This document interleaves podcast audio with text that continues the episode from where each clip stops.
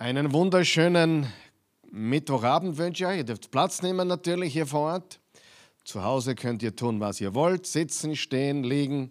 Ist alles kein Problem. Wir sind heute im 21. Teil, Episode Nummer 21 unseres Studiums durch die Offenbarung. Das, Offen, das Buch der Offenbarung im, im Neuen Testament, das letzte Buch in der Bibel. Und wenn du irgendeine dieser Botschaften verpasst hast, kannst du auf YouTube gehen, du kannst auf Spotify gehen, Soundcloud, alle möglichen, auch auf unserer Webseite. Überall sind diese äh, Einheiten zu finden, natürlich kostenlos, solange es Strom und Internet gibt auf dieser Welt. Gut, wir sind letztes Mal bei der Offenbarung Kapitel 12 äh, gewesen. Und nachdem wir dann gemerkt haben, dass sich das zeitlich nicht ganz so ausgeht, äh, ich wollte es eigentlich in einer Session durchmachen. Diese 18 Verse ist jetzt nicht unbedingt das kürzeste, was wir bis jetzt gehabt haben, aber ich habe dann gemerkt gegen Ende, das ist so ein wunderbares Kapitel, so ein gewaltiges, kraftvolles Kapitel in der Offenbarung, vielleicht auch eins der wichtigsten Kapitel in der ganzen Bibel vielleicht sogar, äh, möchte ich das heute äh, zu Ende bringen, also einen Teil 2 daraus machen. Und mein Vorschlag ist, wir lesen dieses wunderbare Kapitel einfach nochmal durch, dann sagen wir ein paar Dinge dazu, äh, die noch ergänzend sind zu äh, letzten Mittwoch und dann äh, zum Abschluss, zum krönenden Abschluss und so lautet auch der Titel der heutigen Einheit, geht es ums Überwinden, die ultimativen Überwinder. Also in Jesus Christus sind wir Überwinder, wir sind die ultimativen Überwinder. Das ist immer gut zu wissen und auch in Erinnerung zu rufen, äh, wenn es nicht so ausschaut, wenn es in der Welt ganz und gar nicht danach ausschaut. Wir sind Überwinder. Amen. Lesen wir Offenbarung 12, ähm, ich denke, ich lese einmal die ersten sechs Verse und dann lesen wir die Verse 7 bis 18 im zweiten Teil heute. Lesen wir mal nur die ersten sechs Verse, denke ich. Äh, Vers 1. Dann war im Himmel eine außergewöhnliche Erscheinung zu sehen. Eine Frau war mit der Sonne bekleidet, der Mond stand unter ihren Füßen und auf dem Kopf trug sie einen Kranz von zwölf Sternen. Sie ist schwanger, die Wehen haben begonnen und sie schreit vor Schmerzen. Dann kam es zu einer anderen Erscheinung im Himmel. Ein riesiger feuerroter Drache mit sieben Köpfen und zehn Hörnern, auf jedem seiner Köpfe ein Diadem. Mit seinem Schwanz fegte er ein Drittel der Sterne vom Himmel und schleuderte sie auf die Erde. Dann stellte er sich vor die Frau hin und wollte das Kind gleich nach der Geburt verschlingen. Doch ihr Kind wurde sofort zu Gott hinaufgenommen und zu seinem Thron gebracht. Es war der Sohn, der einmal alle Völker der Erde mit eisernem Stab regieren würde. Die Frau selbst floh in die Wüste, wo Gott ihr einen Zufluchtsort geschaffen hatte, an dem sie 1260 Tage lang mit allem Nötigen versorgt würde.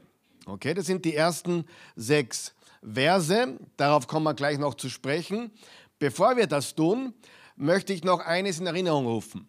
Die Botschaft der Offenbarung ist eine gute Botschaft.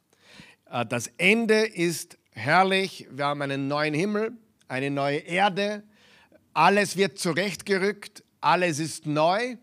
Die Botschaft der Offenbarung ist eine gute Botschaft und sie wurde auch für die Christen damals in Ephesus und Smyrna und Pergamon und Thyatira und Sardis und Philadelphia und Laodicea, also all diese Christen, die adressiert waren, geschrieben, um sie zu ermutigen. Warum? Die Zeiten waren schlimm. Wenn du denkst, heute ist es schlimm, ich glaube, es war damals noch schlimmer. Viel schlimmer, viele haben ihr Leben verloren, viele sind gemartert worden, hingerichtet worden für ihren Glauben, haben ihr Leben gelassen für den Glauben an Jesus. Ähm, Aber es ist heute auch schlimm und ich kann mir vorstellen, es wird schlimmer. Äh, und äh, ich habe so den Eindruck, es ist wirklich ein geistlicher Kampf, der jetzt auch immer mehr zunimmt in dieser Welt. Ich spüre das, ich sehe das und ich glaube, da dürfen wir nicht wegschauen und wir dürfen auch keine Angst haben. Genau. Und die Botschaft der Offenbarung war für die ersten Jünger, also im ersten Jahrhundert, eine Botschaft der Ermutigung.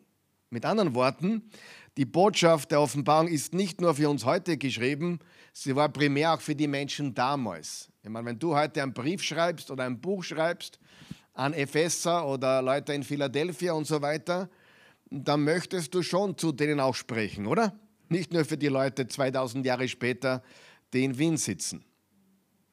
Ganz wichtig, es war für die Leute damals eine Ermutigung. Und hier ist die Ermutigung. Die Botschaft war nicht, sag einmal nicht, nicht, ist eh nicht so schlimm. Das macht man heute so, weil man, wenn man aufbauen will, gell? ist eh nicht so schlimm. Wird schon wieder. Äh, das ist nicht die Botschaft. Die Botschaft war nicht, ist eh nicht so schlimm, sondern ja, es ist so schlimm. Aber, und Gott hat immer ein großes Aber, Amen. Aber unser Blick ist woanders hingerichtet. Und das ist die Botschaft. Ja, es ist schlimm. Und ja, es ist wirklich so schlimm. Aber unser Blick ist woanders hingerichtet. Und das ist, was die Offenbarung uns auch mitteilen möchte. Das hat mich in der Vorbereitung erinnert an Kolosser 3. Kolosser 3, Verse 1 und 2. Diese Verse lassen wir einblenden. Und zwar, äh, da steht folgendes. Ich habe eine andere Übersetzung genommen, weil mir das ein bisschen besser gefallen hat, wie es da steht. Es ist eine äh, Übersetzung, da gibt es nur das Neue Testament, das heißt das Buch, von einem Theologen übersetzt. Äh, für euch aber gilt etwas ganz anderes. Ihr seid mit dem Messias zu einem ganz neuen Leben auferweckt worden. Ist das nicht herrlich? Wir sind zu einem ganz neuen Leben auferweckt worden. Frage, wird das erst Realität oder ist das schon Realität? Das ist Realität. Wir haben neues Leben. Weißt du, du hast ewiges Leben, nicht wenn du stirbst. Ewiges Leben beginnt in dem Moment, wo Jesus in dein Leben kommt. Wer einen Sohn hat, hat das Leben. Wer einen Sohn nicht hat, hat das Leben nicht, hat auch Johannes gesagt, nämlich im ersten Johannesbrief, Kapitel 5, Verse 11 und 12.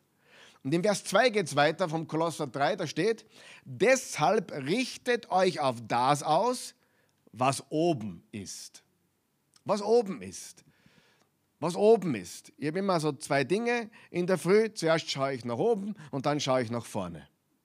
Weil nach oben, da kommt meine Kraft her und nach vorne wollen wir heute gehen. Ich schaue auch manchmal zurück, um was zu lernen, um aus Erfahrungen zu lernen. Aber der wichtigste Blick ist nach oben und dann nach vorne. Und äh, deshalb richtet euch auf das aus, was oben ist, in der Wirklichkeit Gottes. Wow, Wirklichkeit Gottes, das hat mich gefesselt, weil das haben wir auch schon gesagt in der Offenbarung. Es geht um die Wirklichkeit.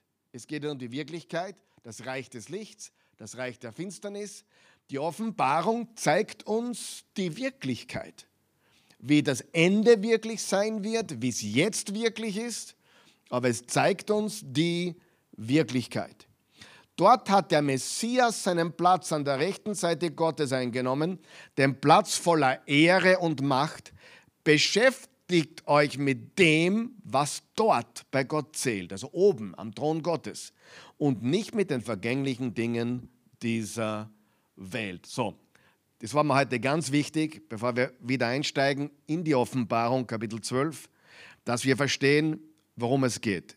Ja, es ist schlimm, aber unser Blick ist woanders hin, nach oben, zu Gott, zu Christus, zu Jesus. Und darum geht es. Wohin blicken wir? So, okay. Lesen wir noch einmal kurze Wiederholung.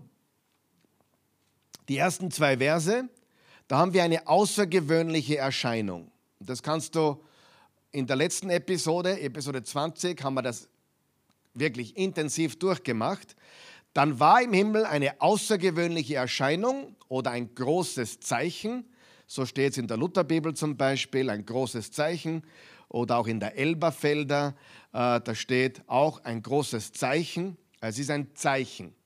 Was tut ein Zeichen? Ein Zeichen deutet wohin? Ja? Ein Zeichen ist nicht unbedingt das, was vor den Augen ist, sondern ein Zeichen deutet wohin. Sehr wichtig, ein Zeichen. Äh, zu sehen, eine Frau war mit der Sonne bekleidet, der Mond stand unter ihren Füßen, auf dem Kopf trug sie einen Kranz von zwölf Sternen. Sie ist schwanger, die Wehen haben begonnen und sie schreit vor Schmerzen. Also, wir haben gesagt, diese außergewöhnliche Erscheinung, dieses Zeichen, diese Frau betrifft mehrere Dinge. Manche deuten es auf die Jungfrau Maria. Ja, würde ich unterschreiben, denn die Maria brachte den Sohn hervor. Jesaja 7, Vers 14, die Jungfrau wird schwanger werden, einen Sohn gebären und sie, du sollst ihm den Namen Immanuel geben. Immanuel geben. Richtig? Und Immanuel heißt Gott mit uns. So, Jesaja 7, 14. 700 Jahre bevor es Realität wurde, hat Gott das angekündigt. Maria ist definitiv, aber ein Zeichen und vor allem so ein apokalyptisches Zeichen, Son also eine Frau mit Sonne bekleidet, dass das nicht jetzt wirklich mir auf der Kärntner Straße äh, finden, durch die Gegend gehen, eine Frau mit Sonne bekleidet, oder, äh, äh, oder der Mond stand unter ihren Füßen und auf, auf dem Kranz trug sie zwölf Sterne. Ich glaube, wir sehen, das ist apokalyptische, bildliche Sprache. Amen. Also ein Zeichen. Also es zeigt uns mehr als nur die Jungfrau Maria. Wir haben auch gesagt, es ist Israel. Warum? Zwölf Sterne, zwölf Sterne, zwölf Stämme, die Sonne, äh, Jakob, der Vater von Josef, und die Mutter, der Mond, so haben wir es gelesen, auch im 1. Mose 37 ist. Übrigens der einzige Vers in der ganzen Bibel, in der ganzen restlichen Bibel, Bibel wo Sonne, Mond und zwölf Sterne erwähnt sind, ist bei Josefs Traum. Josef hatte den Traum, dass die, die anderen elf Sterne, er ist der zwölfte Stern, also alle Brüder, sich vor ihm niederbeugen und auch die Sonne und der Mond, sein Papa und seine Mama, ganz Israel wird sich vor ihm beugen. Israelität geworden. Er ist von Gott eingesetzt worden in Ägypten als der zweitmächtigste Mensch der damaligen Welt unter Pharao. Gott ihn erhöht. Also Israel, zwölf Stämme, Sonne, Mond, ganz klares Bild, ganz klar, unmissverständlich. Ja? Da wirst du eigentlich niemanden finden, der das anders auslegen würde. Niemanden. Ich kenne keinen. Bei der Offenbarung gibt es viele Unterschiede, aber da glaube ich, sind sich alle, das ist unbestritten ja? Äh, dass die, meisten zumindest sagen, es ist Israel. Ja? Dann haben wir auch gesagt, es ist Eva, denn Eva ist die Mutter, die erste Mutter, die erste Frau. Und im Genesis 3, Vers 15 hat Gott angekündigt äh, zur Schlange, ich werde Feindschaft setzen zwischen deinem Samen und dem Samen der Frau. Äh, du wirst ihn, dem Samen, dem Messias, äh, du wirst ihn an der Ferse treffen, aber er wird dir den Kopf zertreten. Das haben wir auch im, im dritten Kapitel der Bibel, der erste Vers, der auf den Messias hindeutet. Und dann haben wir gesagt, äh, weil im, im Vers 17 ganz deutlich hervorgeht, dass es alle Menschen sind, die zu Gott gehören. Im Neuen Testament äh, ist auch die Zahl 12 signifikant, die zwölf Apostel des Lammes, die 24 Ältesten vor dem Thron Gottes, Kapitel 4, die zwölf Stämme Israel, die zwölf Stämme des, ah, die zwölf Apostel des Lammes, Okay, das haben wir gesagt. In Detail letztes Mal gehen wir weiter. Maria, Israel, Eva, das gesamte Volk Gottes, das ist die Frau. Okay? Äh, wer ist diese andere Erscheinung, dieses zweite Zeichen? Der Drache. Ist nicht schwierig, oder? Dann kam es zu einer anderen Erscheinung, ein anderes Zeichen im Himmel. Ein riesiger feuerroter Drache mit sieben Köpfen und zehn Hörnern auf jedem seiner Köpfe ein Diadem. Mit seinem Schwanz fegte er ein Drittel der Sterne vom Himmel und schleuderte sie auf die Erde. Dann stellte er sich vor die Frau hin und wollte das Kind gleich nach der Geburt verschlingen.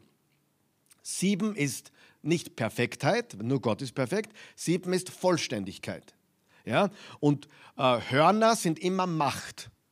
Ja, also er ist mächtig und er hat auch vollständige Autorität in dieser Welt. Gott ist der Gott des Universums.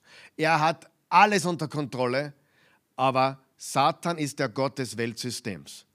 Er herrscht in den Systemen, Systemen dieser Welt. Und die sieben bedeutet eben vollständige Autorität. Ja, darum ist es ganz, ganz, ganz schwierig, wirklich, es ist wirklich sehr, sehr, sehr schwierig, dass ein Christ in der Politik nach oben kommt. Es kommt so gut, wie, ich meine, es gibt christliche Politiker, aber die sind meistens in, der unteren, in den unteren Ebenen tätig. Du wirst kaum nach ganz nach oben kommen. Ähm, Hat es gegeben auch, aber oft mit, mit viel, viel, viel Problemen. Aber grundsätzlich, die Systeme, kann ein Christ Präsident des Landes sein? Absolut. Aber die Systeme, die weltlichen Systeme, werden von Satan regiert. Darum ist der Widerstand so groß, wenn jemand da was kippen will. Okay? Der Drache ist Satan. Der Drache im Vers 9 kann man das auch lesen. Da steht der große Drache, die uralte Schlange, die auch Teufel, Teufel genannt wird oder Satan genannt wird und die ganze Menschheit verführt hatte, wurde mit all seinen Engeln, äh, mit all seinen Engeln auf die Erde hinuntergestürzt. Okay? Also, der Drache ist klar, die uralte Schlange, das bringt uns auch wieder zurück zu Genesis Kapitel 3, zu diesem Kampf mit Eva und der, und der Schlange. Äh, Teufel ist das Wort die, Diabolos, schon gehört, Diabolos? Gibt es auch eine Pizza, Diabolo, ja? ist äh, die teuflische scharfe Pizza. Ja? Aber der Teufel heißt Diabolos und bedeutet buchstäblich, das ist kein Name, das ist eine Bezeichnung, das ist eine, eine Jobbeschreibung. Verleumder und Ankläger. Und Satan bedeutet der große Widersacher, also der Feind, der Widersacher. Also diese Namen, die dem Satan gegeben werden, sie sind Dutzende in der Bibel. Lügner, Mörder, Erzlügner, Widersacher, Feind, brüllender Löwe. Es gibt Dutzende Namen für den Satan, die beschreiben immer seinen Charakter oder seine Aktivitäten. Und Teufel ist Ankläger, er ist der Ankläger und der Verleumder. Und das ist auch ein Teil, den wir heute sehen werden, wie wir überwinden den Ankläger und den Verleumder. Spannend ist, und da möchte ich, da habe ich letztes Mal nicht so ausgeholt und das möchte ich heute nachholen, ist, wo steht im Vers 4, äh, dann stellte er sich vor die Frau hin und wollte das Kind gleich nach der Geburt verschlingen. Also, wer ist das Kind? Jesus. Zu dem kommen wir dann gleich noch einmal. Aber er wollte das Kind gleich nach der Geburt verschlingen oder fressen, sagen andere Übersetzungen. Äh, wir haben darüber gesprochen, dass sich das erfüllt hat bei Herodes in Matthäus 2. Ich habe heute sogar den Vers rausgesucht, Jeremia 31, Vers 15. Äh, da steht zur Einblendung, so spricht Jahwe, in Rama, in Rama hört man Totenklage und bitteres Weinen. Rahel weint um ihre Kinder. Sie lässt sich nicht trösten, denn ihre Kinder sind nicht mehr da. Und das wird jetzt in Matthäus 2 zitiert. Lesen wir Matthäus 2, Vers 16. Als Herodes merkte, dass die Sterndeuter ihn hintergangen hatten, war er außer sich vor Zorn. Ihr kennt die Geschichte, oder? Also die Weihnachtsgeschichte ist nicht nur sauber und schön und niedlich. Da, da, da prallt das Böse auf das Gute. Das, die Finsternis auf das Licht. Er befahl in Bethlehem und der ganzen Umgebung, alle Jungen im Alter von zwei Jahren und darunter zu töten. Das entsprach dem Zeitpunkt, nachdem er sich bei den Sterndeutern so genau erkundigt hatte. Auf diese Weise erfüllte sich, was durch den Propheten Jeremia vorausgesagt ist. Jetzt zitiert Matthäus Jeremia 31, 15. Angstschreie hört man in Rama, lautes Weinen und Klagen. Rahel, Rahel, übrigens, wer ist Rahel? Die Mutter von Josef. Der Typ, der den Traum hatte von Sonne, Mond und zwölf Sterne. Also das hängt alles zusammen. Seht ihr das? Rahel, also Israel, Rahel ist ähm, die Frau von Israel, weil Jakob, Jakob wurde Israel genannt und Rahel war seine Frau. Also das hängt, seht ihr, Israel, die Frau, Israel, Rahel, hängt alles zusammen. Wow. Weint um ihre Kinder und lässt sich nicht trösten, denn sie sind nicht mehr da. Als Herodes gestorben war, erschien dem Josef in, Ägypten wieder ein Engel des Herrn im Traum. Er sagte, steh auf und bring das Kind mit dessen Mutter zurück nach Israel. Denn die, die das Kind töten wollten, sind tot. Da stand Josef auf und kehrte mit dem Kind und seiner Mutter nach Israel zurück. Es ist auch faszinierend. Jesus wurde geschützt vom Drachen. Sieh, Herodes hat das inszeniert, aber der Drache stand dahinter.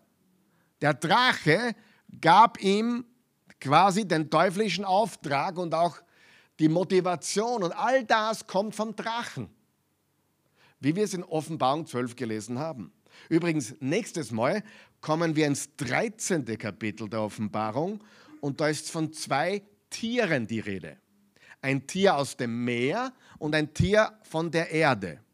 Und es steht geschrieben in Offenbarung 13.2, auch diesen Vers haben wir vorbereitet. Da steht, das Tier sah aus wie ein Leopard, das ist nächstes, nächste Woche, gell? aber es hatte Tatzen wie ein Bär und ein Maul wie ein Löwe. Jetzt pass auf, der Drache, der Drache übergab ihm seine Macht, seinen Thron und alle Befehlsgewalt. Frage, woher hat der Antichrist oder das Tier, wie immer du ihn nennen willst, woher hat der Antichristus oder alle Antichristusse ja, es, gibt ja, es hat immer welche gegeben, Antichristusse. Johannes hat gesagt, äh, es gibt viele Antichristusse, die von uns ausgehen und sie sind schon da, hat er im ersten Jahrhundert gesagt. Es wird wieder einer kommen oder wieder mehrere kommen. Der Antichristusgeist ist ja auch schon da. Ja, ob das jetzt eine Person sein wird oder nicht, ist gar nicht so wichtig. Antichristusse gab es wieder. Ich glaube, sogar Hitler war einer. Ja? Äh, es gibt immer wieder Antichristusse. Also zumindest glaubten die Christen äh, im Zweiten Weltkrieg, Hitler ist der Antichristus. Sie glaubten auch, die, die, die, die Welt ist vorbei. Die glaubten, das ist die, die Leute, die vor 70 Jahren gelebt haben, während dem Zweiten Weltkrieg, glaubten, die Welt ist jetzt vorbei. Oder 80 Jahre sind es fast schon. Wahnsinn, die Zeit vergeht. Aber stell dir vor, du bist Christ im Zweiten Weltkrieg. Und da wurden Pastoren hingerichtet nackt. Dietrich Bonhoeffer zum Beispiel mit 39. Das war absolute Verfolgung, wie im ersten Jahrhundert. Nur hieß er nicht Nero, sondern Hitler. Äh, und auch die Juden waren wieder im Spiel. Also Israel war immer, also Satan hasst das Volk Gottes. Er hasst auch die Gemeinde Gottes. Er hasst Israel, er hasst das Volk Gottes, die Gemeinde etc. Er, und hinter, der Drache steht hinter allem, was gegen Gott ist. Alles, was gegen Gott ist, der Drache steht dahinter. Okay? Ich will gar nicht so weit gehen jetzt heute, aber manchmal werden vielleicht sogar wir verwendet vom Drachen. Ja? Äh, zumindest werden Menschen verwendet von ihm und auch wir gehen ihm manchmal auf den Leim. Hinter allem Bösen steht der Drache. So, äh, und das ist die andere Seite von Weihnachten die wir auch sehen müssen, die, wo, wo ein Kampf abgeht äh, zwischen dem Drachen und seinen Engeln und Michael und seinen Engeln. Also der, der, und der auch gewonnen hat natürlich. Lesen wir Vers 5. Offenbarung 12, Vers 5. Doch ihr Kind wurde sofort zu Gott hinaufgenommen und zu seinem Thron gebracht. Es war der Sohn, der einmal alle Völker der Erde mit eisernem Stab regieren würde. Habe ich auch schon gesagt, das kannst du im Psalm 2 nachlesen. Ein messianischer Psalm, der davon spricht, dass der Messias kommen wird und herrschen wird mit eisernem Stab. Und das ist Jesus. Und das symbolisiert, dass er die Macht hat über alles. Wenn er kommt und sein Reich hier aufbaut, was er ja bereits gewonnen hat beim ersten Kommen, aber wenn er kommt und es erfüllt oder, oder in die Fülle bringt, dann wird er herrschen und zwar uneingeschränkt. Und dann steht hier, ähm, ihr Kind wurde sofort zu Gott hinaufgenommen und zu seinem Thron gebracht. Das spricht von der Himmelfahrt Jesu. Okay, komisch, gell? Er wird geboren und schon ist er in den Himmel aufgefahren. Ich, ich gebe ganz klar, ist kein Problem.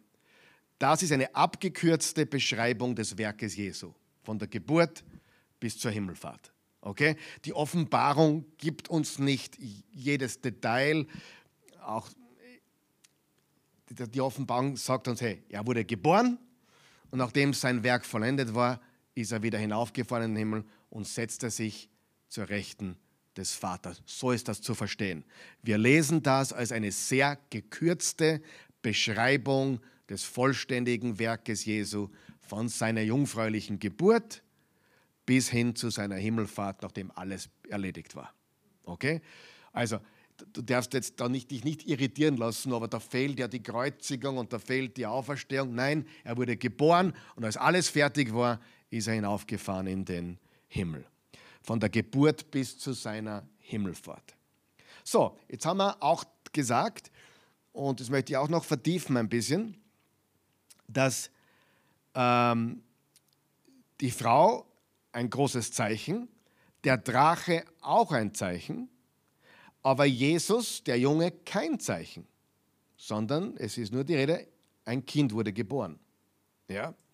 Ihr Kind wurde geboren und ihn sofort zu seinem Thron gebracht. Warum? Weil Jesus kein Zeichen ist. Jesus ist die Realität. Jesus ist der, den wir sehen müssen. Alles ist in Jesus eingehüllt. Jesus deutet auf nichts hin. Die Frau deutet auf was hin. Haben wir geklärt. Der Drache deutet auch auf, auf was hin, auf das Böse. Aber Jesus ist die Realität. Er deutet auf nichts hin. Jesus ist derjenige, auf den alles andere hindeutet. Wir müssen Jesus sehen. Äh, ein, ein Bibelkommentator hat so gesagt, den möchte ich zitieren. Es gibt keine eigentliche oder buchstäbliche Frau. Es gibt keinen eigentlichen oder buchstäblichen Drachen. Das sind Zeichen, die auf was hindeuten. Wir wissen, worauf die Frau hindeutet. Maria, Israel, Eva und das Volk Gottes. Der Drache auf Satan, den Teufel, auf das Böse, auf die Finsternis. Das Finsternis. Aber, aber es ist nicht eine buchstäbliche Frau in dem Sinne, ist auch kein buchstäblicher Drache in dem Sinne. Und, und deswegen müssen wir auch aufpassen, wenn wir Hollywood-Filme anschauen, ja, wo der Teufel dargestellt wird, so oder mit, mit, der, mit, mit der Gabel oder mit einem roten Schwanz oder so. Nein, das sind alles Karikaturen. Der Teufel ist nicht so. Das ist ein Geist. Ja?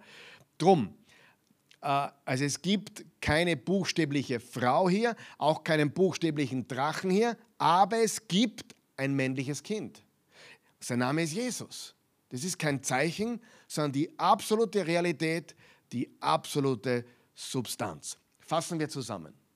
Wir haben das Volk Gottes, wir haben den Feind Gottes und wir haben den Sohn Gottes.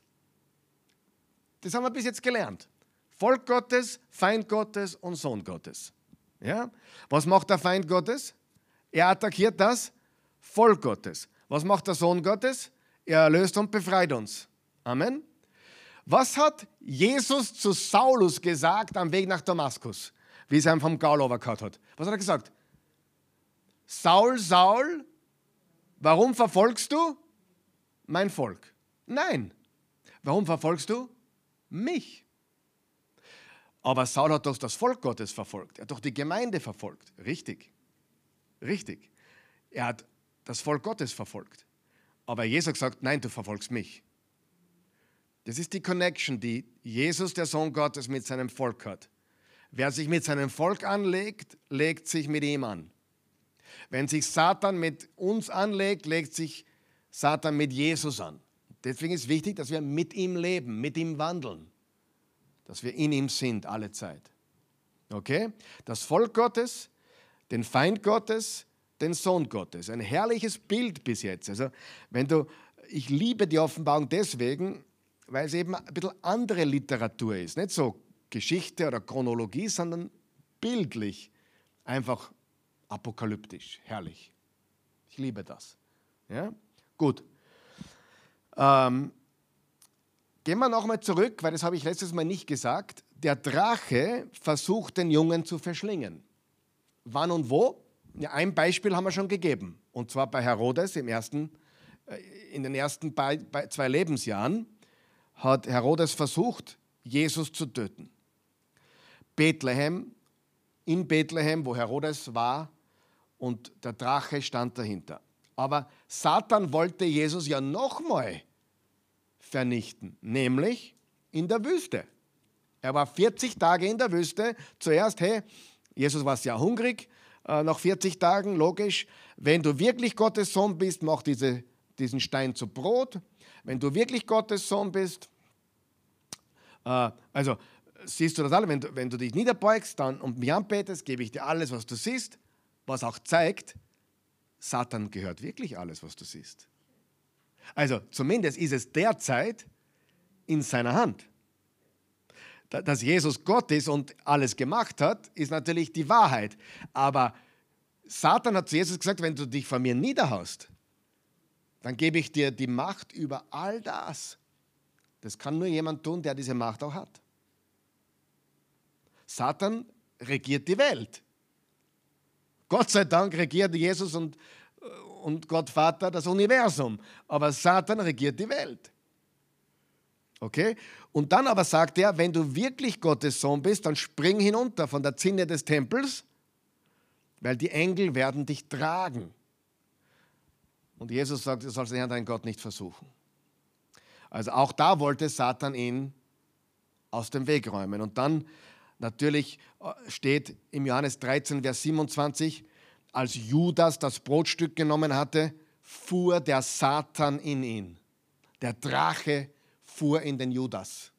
Der Drache, der Drache von Offenbarung 12 fuhr in den Judas und nahm ihn in Besitz. So steht es im Johannes 13, 27. Also, als Satan Besitz von Judas ergriff, wollte er natürlich Jesus ein für alle Mal weghaben. Und er glaubte auch, dass wir, das ist passiert. Er hätte ihn ja nie kreuzigen lassen, wenn er nicht geglaubt hat, dass damit alles erledigt sei. Ja, also so töricht war er. Ja? Die Wahrheit ist, Jesus siegte und sitzt jetzt am Thron Gottes. Jesus siegte und sitzt jetzt am Thron Gottes, das haben wir im Vers 5. Er war der Sohn, der einmal, ah, doch ihr Kind wurde sofort zu, Gott hinaufgenommen und zu seinem Thron gebracht.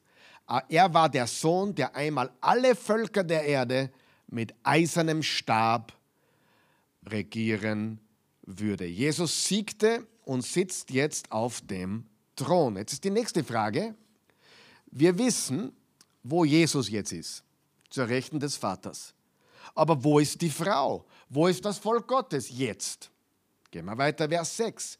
Die Frau selbst floh in die Wüste, wo Gott ihr einen Zufluchtsort geschaffen hatte, an dem sie 1260 Tage lang mit allem Nötigen versorgt würde.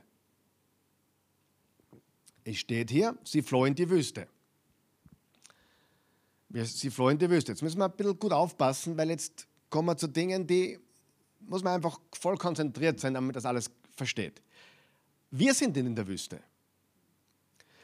Äh, wir haben aber auch einen Zufluchtsort und wir werden auch mit allem Nötigen versorgt.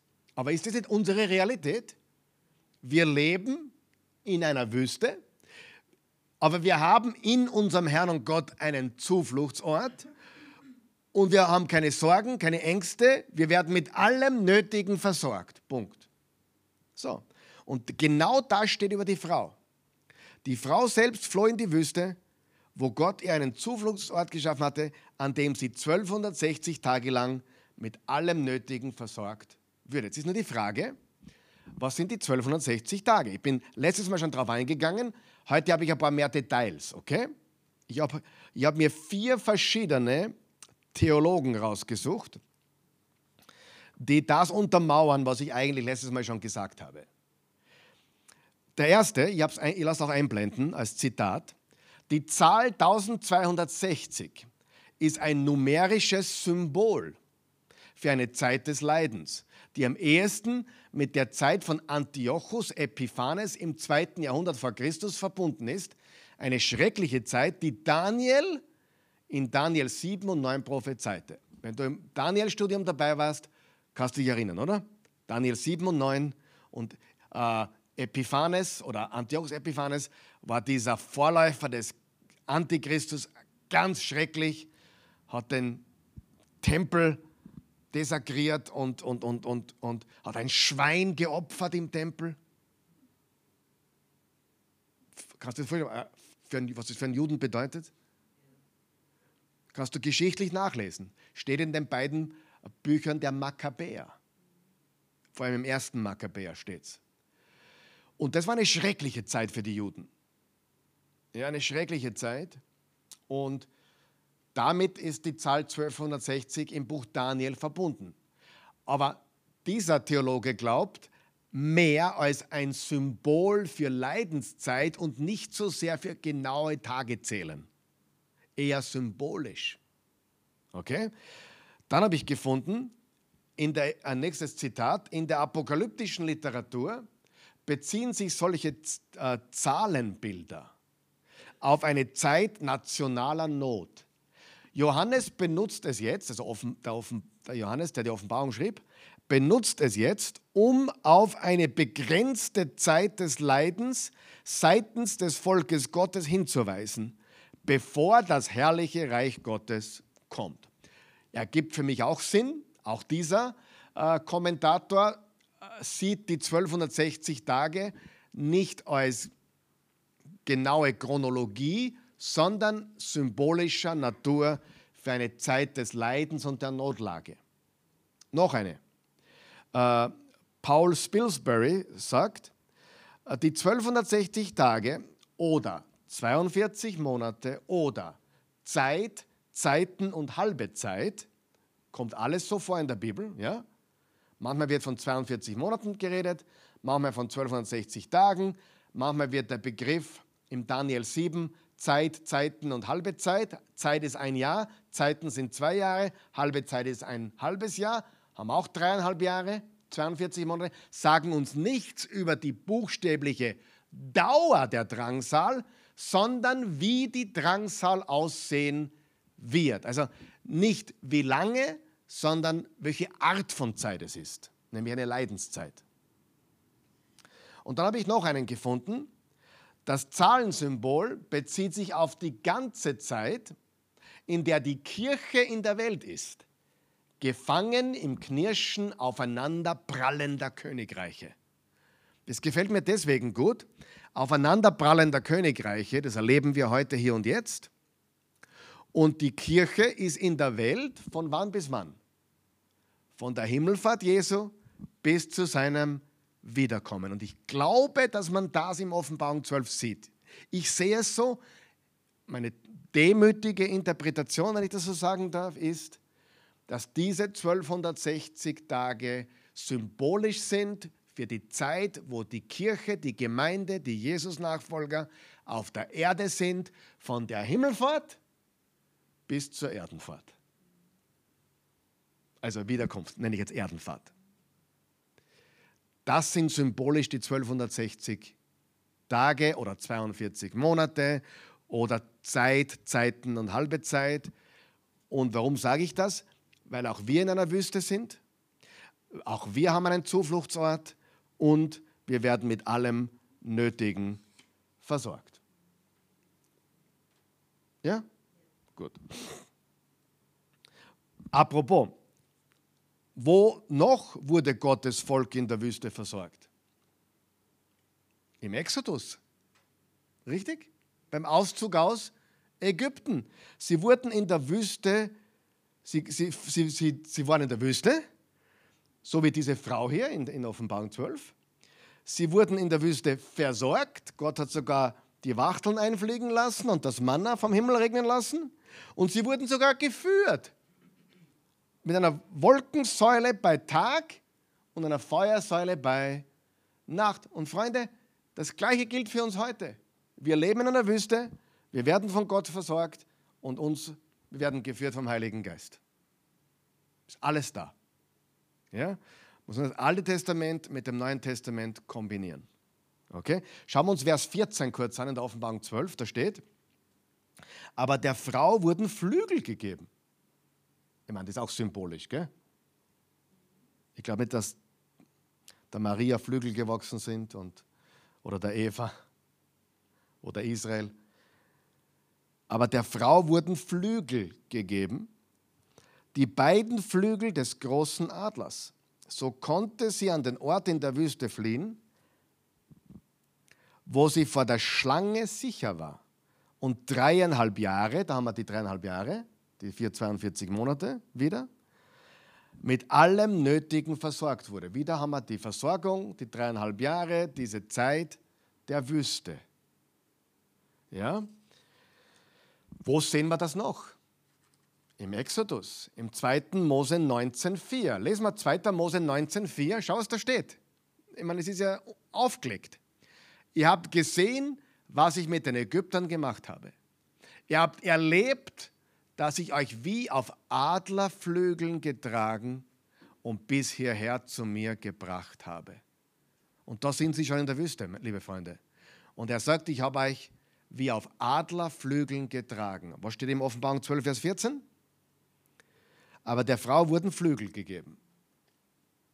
Okay, also auch da sehen wir die Verbindung. Ähm, waren, der, waren da in der Wüste immer noch Herausforderungen? Waren da Tests? Na, selbstverständlich. Äh, es gibt nämlich auch eine, einen Teil von Christen, und wie gesagt, in der Offenbarung gibt es viele solche Dinge, wo es Interpretationsunterschiede gibt. Es gibt eine Gruppe von Christen, die, die sagen, dass wir von der Trübsal komplett ferngehalten werden. Ich sehe das überhaupt nicht so. Weil all das, was wir gerade gelesen haben, die Frau floh in die Wüste. Ja, in der Wüste wurde sie versorgt, beschützt und getragen. Wären das wir auch? Natürlich wären wir das auch. Äh, aber sie waren nicht vollkommen abgeschottet von Problemen. Überhaupt nicht. Im Gegenteil, die haben, da waren Feinde links und rechts und die, die Moabiter und, und, und, und, und, und, und immer wieder Probleme und Schwierigkeiten. Äh, aber Gott hat sie versorgt. Mit Wasser, mit Nahrung. Er führte sie. Ja, wenn ihnen kalt war, er wärmte sie die Wolke schützte sie vor der Hitze. Alles hat Gott getan. Aber sie waren nicht, sie waren in der Wüste. Sie waren nicht abgeschottet. Ähm, und das ist der Grund, warum ich mich ein bisschen gegen die Entrückung sträube. Ich glaube nicht an die klassische Entrückung, wie sie gelehrt wird. Äh, ich meine, dass wir dann sieben Jahre im Himmel sind, während in der Welt alles äh, fürchterlich abgeht. Ich glaube, dass wir, dass wir ja, natürlich entrückt werden im Sinne, wenn Jesus wiederkommt, begegnen wir ihm, aber wir kommen gleich wieder. Ja, das ist das, was ich sehe. Also ich sehe da keine siebenjährige äh, Zeitspanne, wo wir im Himmel warten, bis wir wieder zurückkommen. Das sehe ich nicht. Bin ich bei weitem nicht alleine, gibt eine Gruppe, die äh, sieht so, eine andere Gruppe sieht so. Ich glaube, dass wir von der Trübsal nicht vollkommen entfernt werden, aber ich glaube, dass wir in der Wüste versorgt werden mit allem, was wir brauchen, beschützt werden und so weiter und so weiter. Das ist meine demütige, ich sage das ganz offen, demütige Interpretation der Offenbarung. Ähm, ich werde dazu noch mehr sagen, je mehr wir zur Wiederkunft Jesu kommen, äh, von Entrückung und so weiter. Aber genau, genau betrachtet glaube ich auch eine, an eine Entrückung, aber halt nur so eine, Jesus kommt wieder, wir kommen quasi, wir, wir treffen ihn in den Wolken und dann kommen wir gemeinsam. Ja, also nicht diese sieben Jahre dazwischen. Also eher ein Ereignis, wir werden, wir werden zu ihm emporgehoben und dann kommen wir gemeinsam mit ihm. Ja? Das ist auch eine Art Entrückung. Also so ganz entrückungslos bin ich nicht. Ja? Äh, aber das sind, das sind Interpretationen, wo es auf beiden Lagern gute Christen gibt. Ja? Und da lohnt es sich nicht darüber zu streiten oder so, sondern im Gegenteil, wir freuen uns, wenn Jesus wiederkommt. Halleluja. Gut. Oder nur mit ihr wisst, wo ich da stehe. Okay? Ich mache vielleicht einmal eine ganze, ganze Einheit über die Entrückung, was dafür spricht und was dagegen spricht. Kann sein, schauen wir mal. Gut. Aber ihr habt gesehen, was ich mit den Ägyptern gemacht habe. Ihr habt erlebt, dass ich euch wie auf Adlerflügeln getragen und bis hierher zu mir gebracht habe. Und dort waren Tests, dort waren Herausforderungen und auch das werden wir erleben. Herausforderungen, äh, aber wir werden auch Trübsal erleben, aber wo Gott mit uns ist. Er ruft uns zur Treue und genau genommen haben wir ja jetzt auch schon Trübsal.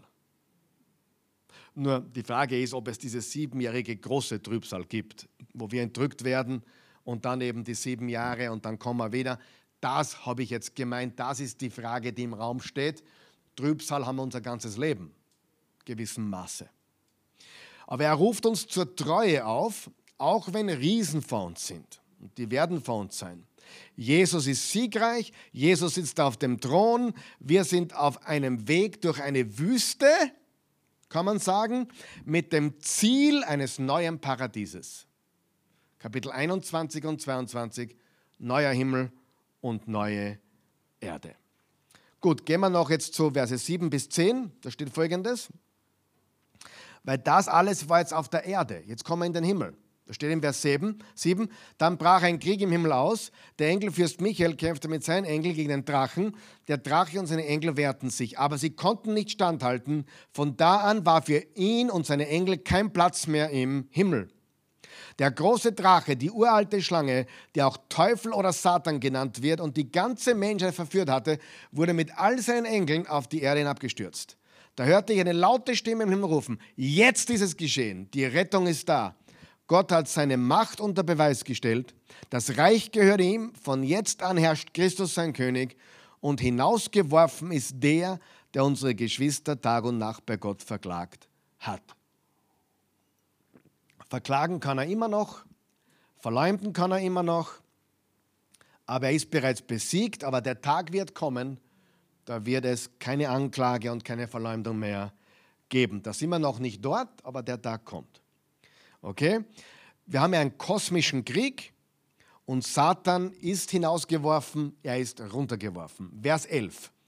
In Vers 11 sehen wir den Grund für unseren Sieg, nämlich Vers 11, und sie haben ihn besiegt, weil das Lamm sein Blut für sie vergossen hat und weil sie ohne Rücksicht auf ihr Leben sich zur Botschaft des Lammes bekannten bereit auch dafür zu sterben. Das ist der Grund für unseren Sieg.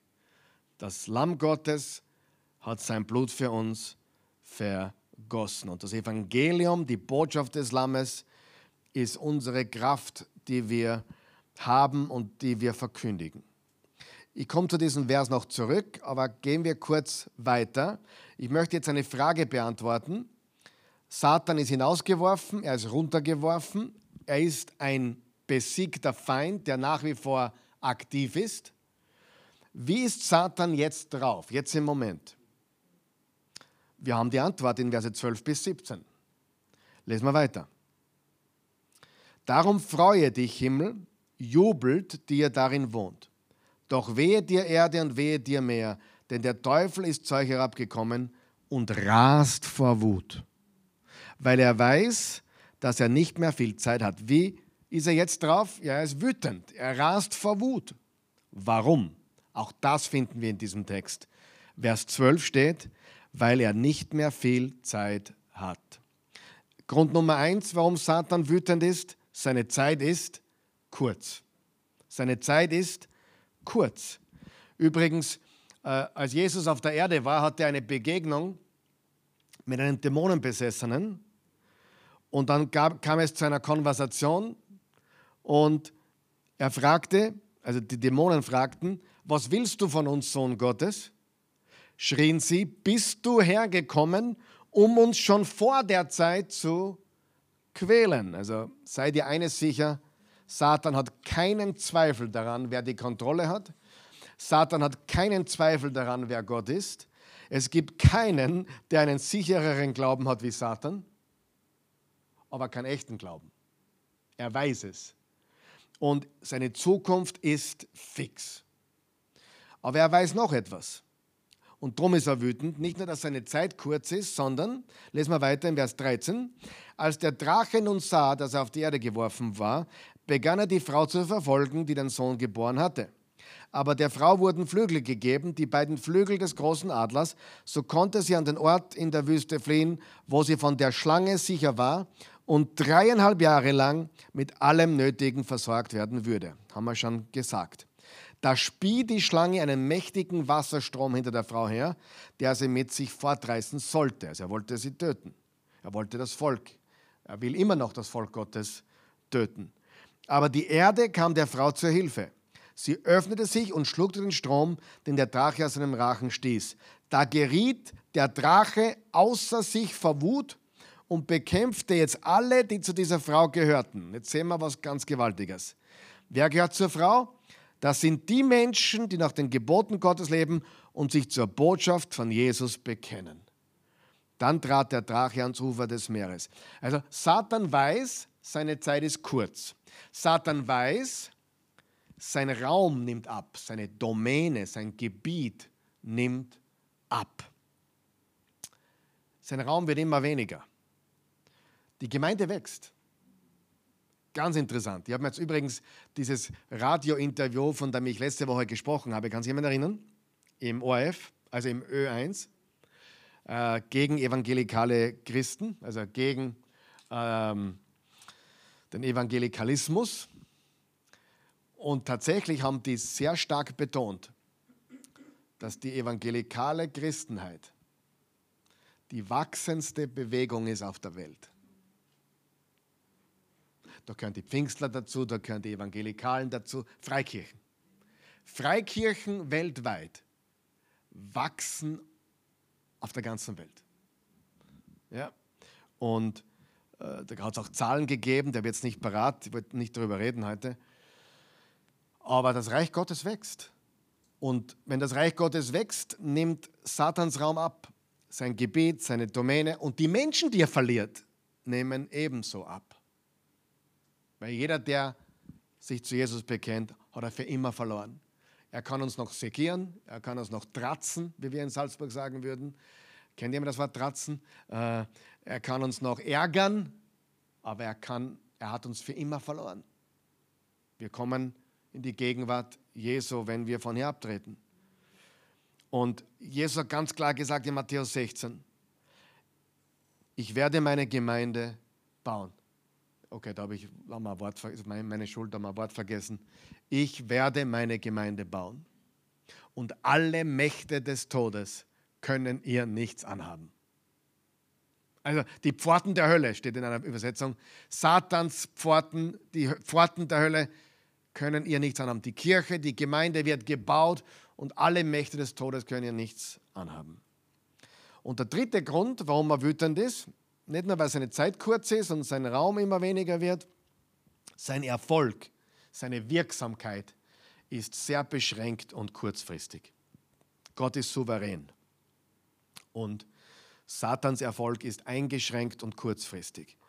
Jetzt ist die Frage, und darüber haben wir letztes Mal gesprochen, darum werden wir das nicht wiederholen, nur ganz kurz, wie führt Satan seinen Krieg? Wie bekämpft er uns? Durch Anklage, durch Täuschung und durch Furcht vor dem Tod. Wenn er uns anklagt, was tun wir dann? Wir kennen die Wahrheit. Und es gibt schon Dinge, die stimmen.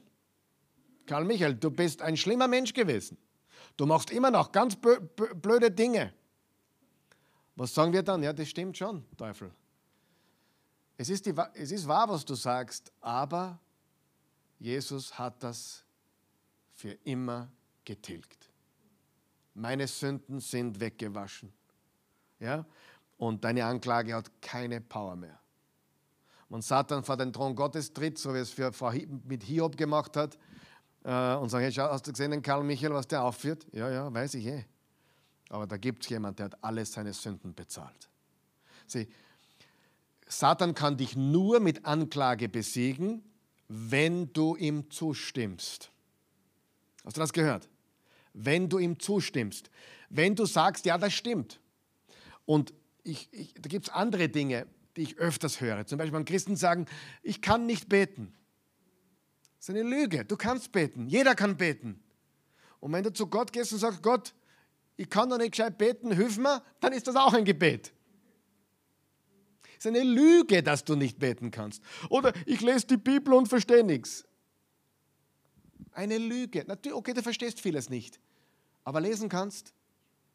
Lies. Ich verstehe auch nicht alles, aber ich lese sie. Und ich bekomme Power jedes Mal, wenn ich es lese. Ich kriege sogar Power, wenn ich Dinge lese, die ich noch nicht verstehe. Weil das Wort Gottes Kraft hat. Sie, das sind alles Lügen der Anklage. Du kannst nicht gescheit beten, du, du verstehst die Bibel nicht, du bist kein guter Christ und du bist ein mieser Pastor und du bist nicht für alle gleich für da. Anklage. Und viele Dinge stimmen, aber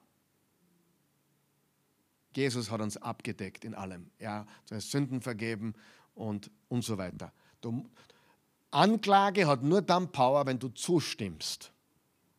Und du musst aufhören zuzustimmen. Wenn, wenn es stimmt, dann bitte um Vergebung und bring es in Ordnung. Aber dann ist es erledigt und er hat nie wieder Zugriff auf dich. Anklage. Nicht zustimmen. Wenn er dich dazu bringt, dass du zustimmst, weil du es nicht besser weißt oder dir ständig ein schlechtes Gewissen geben lässt, dann hat er gewonnen. Aber wenn du aufhörst zuzustimmen, sondern um Vergebung bittest und und sagst, Jesus hat alle meine Sünden getragen und ich bin frei und ja, ich kann beten und ich fange heute an, auch wenn es nur zehn Sekunden sind oder ich lese nur ein Kapitel in der Bibel und egal, ich kann lesen, ich werde dem nicht zustimmen. Ich bin frei in Christus. Anklage hat nur Power, wenn du zustimmst. Wie führt er noch so eine Täuschung? Indem er dich in die Irre führen will, mit, mit Irrlehre ist sicher ein Thema und, und, und, und, und einfach Unwahrheiten verbreitet und, und in der heutigen Welt, meine Güte, wisst ihr, was das Perverseste für mich ist in der heutigen Zeit? Dass die Dinge, die so abnormal sind, so normal dargestellt werden. Neulich habe ich mir einen Krimi angeschaut äh, und da war das, da war das Todesopfer ein Teenager. Ein Teenager, 17, 18, 19. Und die Mama natürlich in diesem Grimm, in diesem Fernsehfilm komplett fertig. Und sie sagt zu den Ermittlern, weil die fragten, ob, ob er Freundin hatte und so weiter. Und, und sie sagte, ja, er, hat, er, wollte sich noch nicht binden, aber er war definitiv äh, interessiert in Mädels und nicht auf der falschen Seite. Und dann sagte die Ermittlerin, na Gott sei Dank gibt es heute keine falsche Seite mehr. In diesem Krimi. Freunde, es wird überall eingeflochten. In jeder Fernsehsendung, in jedem Krimi, Soko Kitzbühel, Soko Donau, egal, überall, es wird alles so eingeflochten, dass die Dinge, die abnormal eigentlich sind, als normal dargestellt werden. Du hast überall einen, einen, einen, äh, jemanden dabei, du musst, du musst einen Farbigen dabei haben, du musst einen, du musst einen Homosexuellen dabei haben. Es muss alles so platziert sein, dass, ja, ich meine, das mit die, die Hautfarben war jetzt ein falsches Beispiel, aber ihr versteht mich. Äh, die Oase besteht aus über 22 Sprachen, werden hier gesprochen. Also wir haben mit, mit unterschiedlichen Hautfarben oder Herkünften gar kein Problem. Im Gegenteil, wir lieben das. Mein Punkt war der, überall müssen sie das alles platzieren. Vor allem diese Regenbogengeschichte muss überall platziert werden. Eine richtige Agenda. Von Hollywood bis zu den kleinen Krimiserien in Österreich. Und den Rosenheim-Cops. Überall. Nein, es wird überall so betont. In, in der heutigen Zeit ist das alle, gibt es kein Falsch mehr. Das ist Täuschung. Und die jungen Menschen glauben das. Die jungen Menschen können gar nicht mehr unterscheiden. Und Wahrheit ist gar nicht mehr zu finden online. Wo findest du noch Wahrheit? Täuschung ist heute ganz groß. Und auch christliche Familien müssen da aufpassen, dass sie die Wahrheit richtig weitergeben. Ja? Und Tod. Tod hat gar keine Macht mehr über uns, aber die Furcht vor dem Tod. Und daher müssen wir ganz umdenken. Der Tod ist für uns der Anfang. Äh, man, das Leben mit Jesus, der Tod hat keine Kraft mehr über uns. Wir haben, wir haben den Sieg über den Tod. Wir haben, äh, Paulus hat gesagt, Sterben ist mein Gewinn. Nichts und niemand kann mich von der Liebe Gottes trennen, weder Tod noch Leben, nichts, weder Engel noch Dämonen, nichts. Wie überwinden wir? Haben wir schon gelesen, alles im Vers 11. Durch das Blut des Lammes, das Evangelium eigentlich. Er hat unsere Sünden weggewaschen. Durch das Wort unseres Zeugnisses, indem wir das Evangelium predigen. Und manchmal müssen wir es dem Teufel, nicht, mit dem Teufel brauchst du gar nicht reden, aber wenn er dich anklagt, predigt das Evangelium. Ja, es stimmt, ich habe gesündigt, aber das Blut des Lammes wäscht alle meine Sünden weg und ich glaube an das Evangelium der frohen Botschaft des ewigen Lebens. Und indem wir unser Leben nicht lieben, sondern bereit sind, unser Leben zu lassen. Wahrscheinlich wirst du in Österreich nicht für Jesus sterben müssen, wahrscheinlich. Aber wir müssen doch sterben, gewissen Dingen sterben, oder?